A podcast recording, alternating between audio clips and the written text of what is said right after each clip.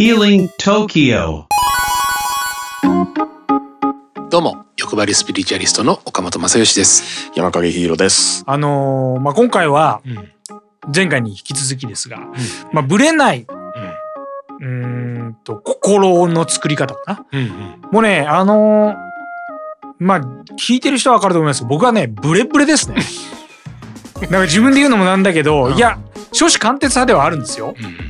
あの、おそらく大枠ではブレていないと思うんです。うんうん。だから、音声プロデュースもそうだし、自分がラジオ DJ をやってきてとかもそうなんですけど、ただ、ことやっぱ交渉とか、うん。なんかしていくと一貫性がないというか自分にも。うん。まあまあないんですよ。だからあっちが言ってることにこう応じてしまう。うん。で自分がブレッブレになってることに自分の正義ってはたなんだろうみたいなの気づくことが多くてこれブレてんなってこれ結構多いんですけど。ねまあ今ねいい言葉正義っていう言葉があったじゃない。うん。この正義っていうのも実はねあのエゴが関与してるんですようね。うん、正義感ってさ僕ね昔子供の頃ってすごい正義感が強いってこう通信簿にも書かれてて。なんかこう人をいじめてる、うん。あのわいわゆるあのガキ大将みたいなのいると、うん。もう許せなくて。う、ーん。うん。でなんでそんなことするんだみたいなことをこうすごいこううんなんだろうねこうどんどんこう正義感強すぎて逆に俺がそいつをいじめちゃってるみたいな。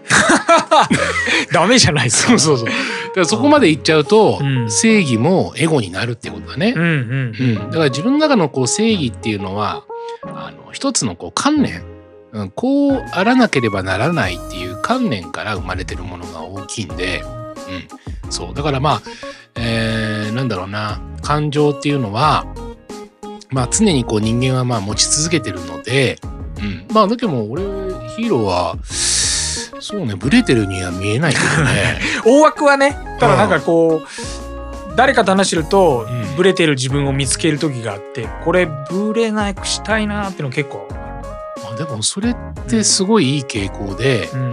えー、とブレてることに気づかない時ってエゴ的なんだよね。あー逆にそうか。そう。でブレてる自分に気づくということは愛的というかお相手出た。うん。ラブパワー。ラブパワーになってるっていうことだから。だから自分を見失ってる時は自分が正義で自分の言ってることが正しいんだと。うん。まあ、それは防衛本能自分を守る力だよね。うん。そう。だけどもいや俺こういうの俺俺こういうの嫌だなって自分が思ってるということは相手のことを考えてるってことだから。あそっか。それでいいんいいんだ。それでいいんだよね。もうそれ,、もうそれが正解。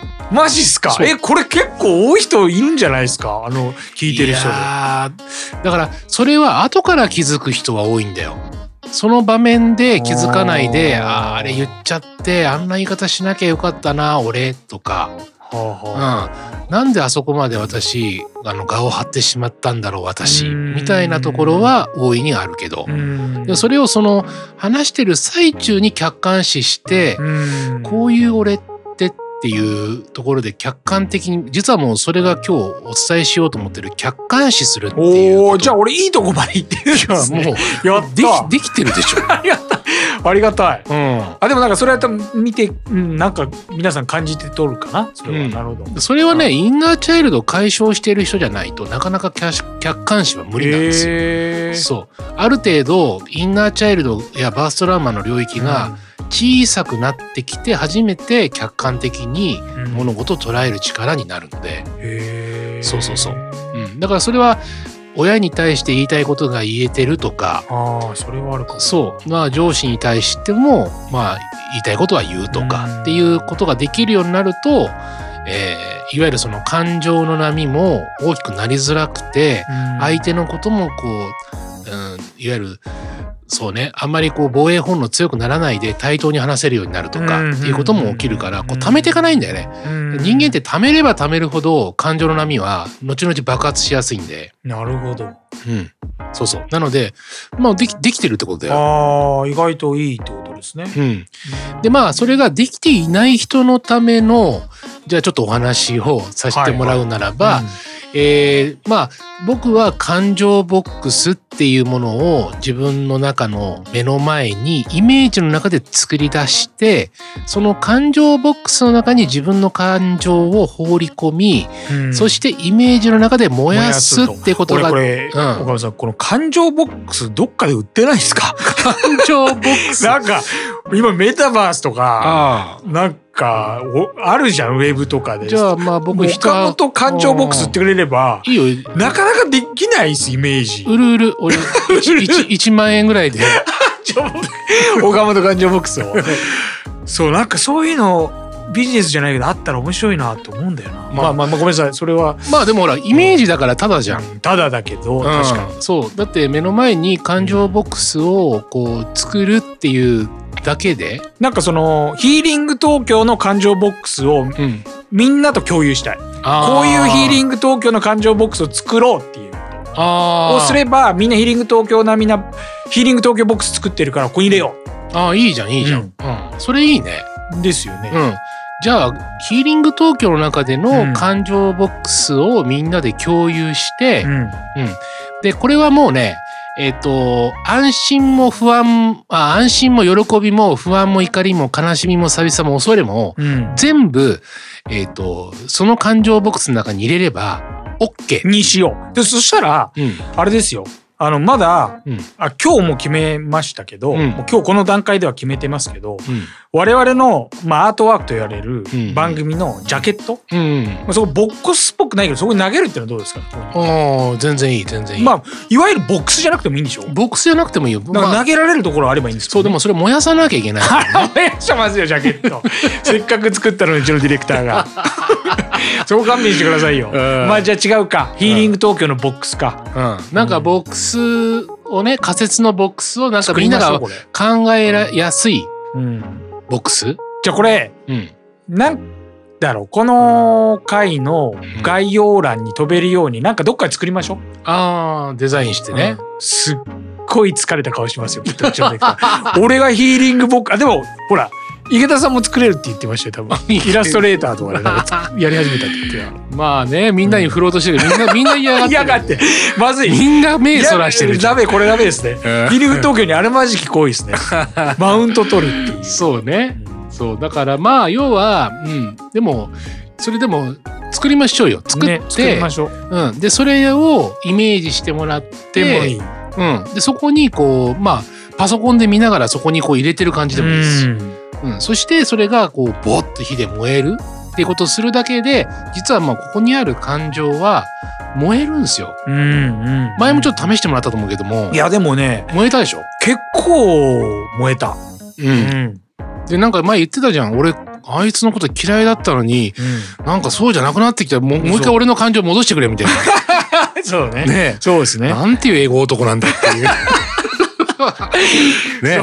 エゴをもらってエゴを燃やして。そうそうそう。エゴで食ってけてるような俺のエゴをくれみたい 悪魔みたいな。なねだからまあそれできるってことですよ、うんうん、なのでまあその感情を燃やす燃やすことを皆さんが覚えてくれると、えーどんな場場面でもそれができると。でまあ恨みつらみみたいなものも全部結局のところはこの感情に属してるので、うん。うんそれを全部燃やしましょうってことですね。うん。それは冷静に関してもそういうことですか？冷静っていうのは結局のところエゴが小さくなって自分を防衛していない状態が冷静って言われる状態なのよ。もう一回ごめんなさい。え。自分よりにうん。自分を正当化するうんのがエゴ。エゴ。うんで相手寄りになってるのでもなく自分寄りでもなく。中立的なところに入れてればこれは冷静。冷静ってことだね。先生あのー冷静な人うんうん、っていうのはそういうこと？そうちょっと冷徹は違いますもんね。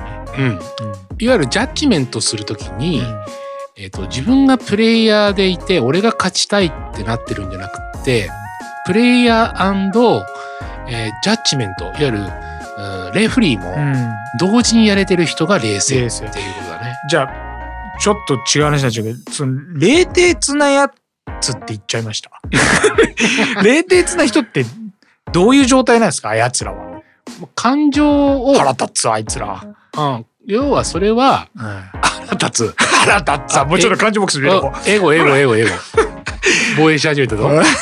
腹立ちますよあの冷徹なやつそうね。んだからそれなは、んでそんなこと言えるのみたいに言いません？そういうそれはね、あの、要するにエゴがめちゃくちゃまず大きいのと、そして相手のことは全く考えずに、自分、自分だけ本意に慣れてるからだよね。その人がね。うん。その人はどうすりゃそうじゃなくなるんですか？エゴが小さくなった瞬間は、そうじゃなくなるよ。我々が冷徹な人をそうじゃなくするためにはどうすればいいんですか？愛で、アイパワー？愛パワーしかないね。どういうアイパワーを具体的に投げればいいんですか？その冷徹な人に。その人の気持ちを理解しようとすること。なぜ冷徹になろうとしているのかを。理解することそう。言葉で言うんじゃなくてうん。どうしてそうなっちゃうのかな、この人。まあ、言それっても、いそれ言っちゃったらすごくないですか冷徹な人に。や、言ってもいいんじゃない？うっそーうん、いいと思うよ。冷徹な人に？うん。え冷徹で返されますよまた傷つきますよ自分が。うん、別にほら、その人は、そういう人だっていう認識のもとにあそっか。話していれば。うん、だからそれは、えっ、なるほどと、結構勇気いるけどやってみようか。うん。要は、あの、前、前回の話もしたけど、ウサギとライオンの話、うんうん、あはいはい。サバンナの。わかりやすいやつです。なぜウサギにしてしまったかって後悔して、鹿とかでいいんじゃないって思うんだけど。う まあまあでもこのままだからウサギとライオンでいきましょうよ。いい、ええうん、まあ要は、今、ウサギちゃんなんですよ。私が今。私がうんうん、私じゃなくて、あなたが。あなたが。うん、で、なんで肉食べるの？っていう気持ちになってるところを、まあ肉がお好きなんですねうんっていうところに行ければいいですよってこと。うんうんうんだからまあ私がウサギだとしたらそうライオンさんにお肉が好きなんですね。うん、そうそうそうそう。うん相手の気持ちを理解しようとすることから始まるってことですね。うーんうん、だからその人がエゴ的になるのはものすごく防衛本能が働いてるからだということですよ。自分本位にならざるを得ない何かがあったんですよ。うん。うんうんで前のまあおさらいになるけど教教科書で言うならば戻っていく戻っとていくとそう。インナーチャイルドそう親から認められなかったとかバーストラウマやねインナーチャイルドが大きくて大きくてそしていじめに遭ってたりとか自分を認めてほしい社会に認めてほしいっていう気持ちからどんどん防衛本能が大きくなってしまったってことですよ。わかりました。そのインナーチャイルドがあるんだなっていう理解をするっていうのは OK です。ただ、うんうん。その例えば僕がウサギちゃんで、うん。あお肉がお好きなんで仕方ないなって次に出る言葉が見つからない。なんていうかその冷徹な人に「あ冷徹でいらっしゃるんですね。何か昔ちょっと大変なことがあったんでしょうね」って言って、うん。次になんかどういう言葉をかけてあげればいい？これねえっと共存すること、うん。うん、まあ共存共栄でもいいや。はうん。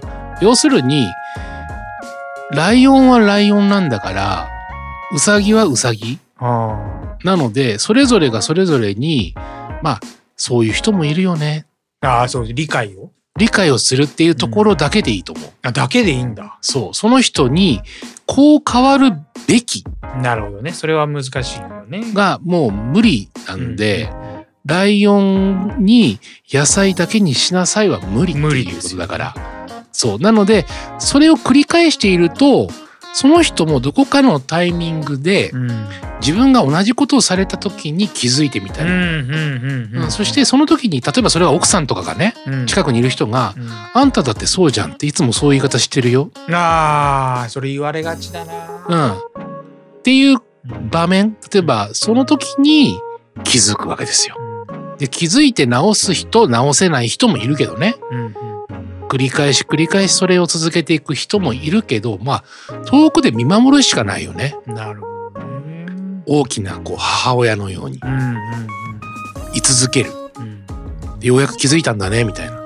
ところに自分が入れればいいんじゃないかな。うんそれが冷徹な人との付き合い方。そう。すごいな。全然違う方向行きましたけど。だから要はエゴに対しては人間ってエゴで対抗したくなるんですよねエゴをかけるエゴに行きますよね。行きがちだけれども。そうそうそう人間ってパーフェクトじゃないから、うんやっぱりねあの疲れてる時とか、っぱ睡眠不足の時とかね、冷静に判断できない時とかまたは急いでる時とかでやっぱり冷静でいたいのに冷静でいれない時ってやっぱある。そういう時はやっぱりその場面が終わってから反省してあれちょっと言い過ぎたなやりちょっとややっちゃったな、うん。次回は気をつけようとかでうんいいんじゃない？人間だから、うんうん。うん、そういうもんだと思いますよ。僕だってあるもんやっぱり。あるんだなんか岡本さんはすごいブレない感じはしますけど。ねぶれなく見せてるんですよ。あれはそういうことも処世術でまあヒーリングでこういうノウハウとか、その根本的な感情の仕組みだとか、インナーチャイルドで起きてんだとかバーストラウマっていうのは俺もで結構これのラジオをやって身につきましたけど、うん。確かにうん。使えますね、そう考使える使える、うん、だから100%の100点満点をうん。目指しましょうって言ってる話じゃなくて、うん。自分がこうなんだろうなこうじまあ要はエゴ的になってて感情的になってる時ってさ、まあ、そもそも自分が疲れるじゃない。うん。ね、で疲れるしなおかつネガティブなエネルギーでいると要は物事の具現化をするときにあのネガティブエネルギーって物事の夢とか願望って叶わないんですよ実は。お出た。これ次回聞きたいのはそれ。あのあの岡本さんが、うん。えーまあなんだろうなタイトルキャプチャーみたいにしているうん願い願望叶いますせっていう話をうん、次回やりましょうよ。やりましょこれねちょっともったいないですから。う。次回じゃ願い願望を叶える方法やりましょやりましょう。う。もうその謎に僕はちゃんと答えますので。おありがとうございます。はい。Healing Tokyo